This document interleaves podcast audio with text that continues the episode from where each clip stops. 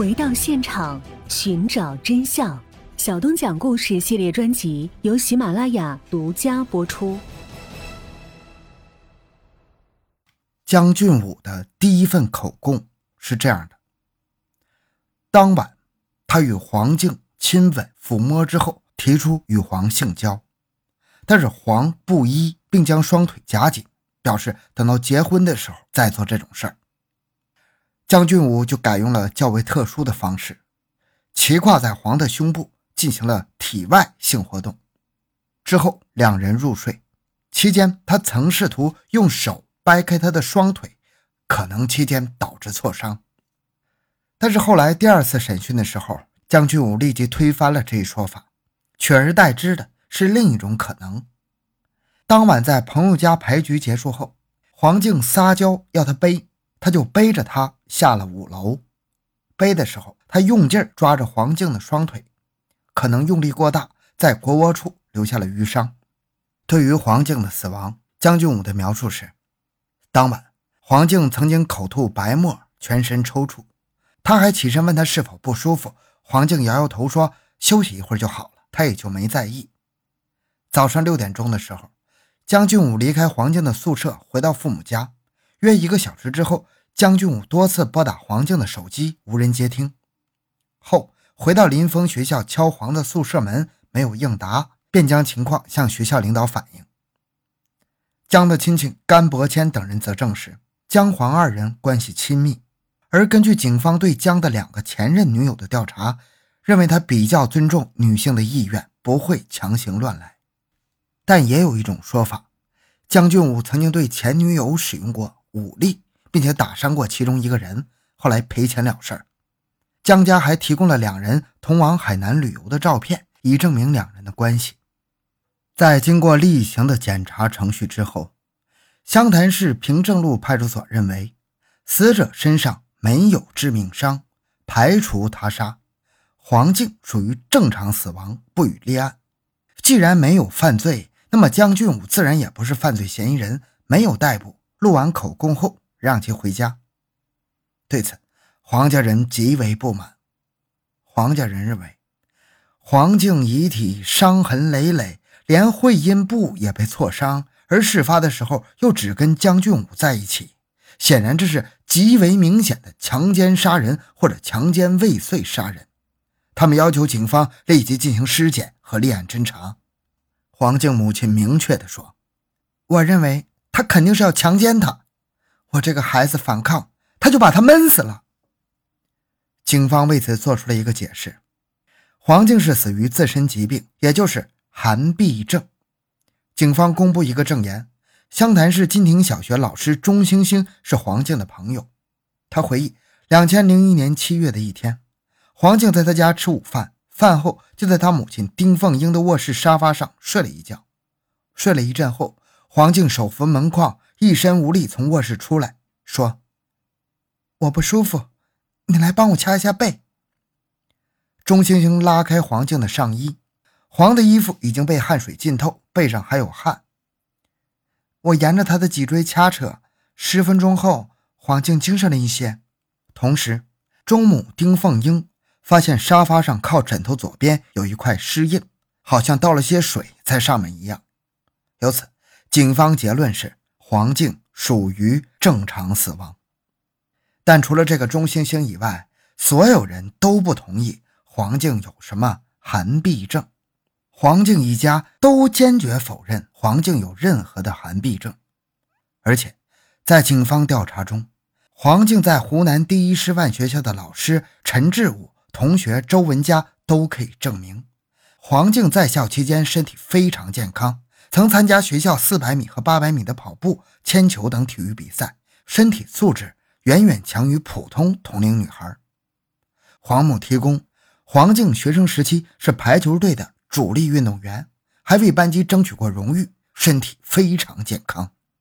而所谓的寒痹症，只是中医的一种说法，西医并不认可存在寒痹症这种东西。中医所谓的寒痹症，也不过认为就是现代的关节炎，如风湿性关节炎等。说寒痹主要是病因及发病条件是受寒邪而引起的，一般只是造成肢体酸痛，不可能造成死亡。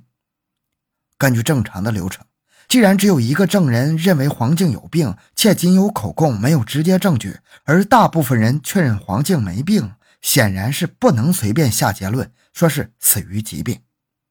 但警方却第一时间宣布属于因病正常死亡，看起来有些草率呀。这其实并不难理解，因为公安系统对于案件的侦破率是有要求的。如果立了案不能侦破，那么这对于案发地派出所来说那是相当有影响的，尤其是这种命案。也许派出所最初不予立案的原因并不复杂，就是想多一事不如少一事，在他杀并不明显的情况下，不愿意立为刑事案件侦破。这个判断。也是后来网上轩然大波的第一个导火索。黄静悲痛万分的母亲黄淑华不同意这样的认定。黄静死亡的第二天，他提出尸检要搞清楚真实死因，但随后分别由湘潭市公安局和湖南省公安厅做出的三份死亡鉴定，无疑浇给了他一头凉水。鉴定意见认为，黄静是病死的。根据我们现有的法律制度，市一级和省一级的死亡鉴定是官方权威的结果。黄静母亲明白，这基本就是最终的结论作为一个普通老百姓走司法程序，这基本就到了尽头了。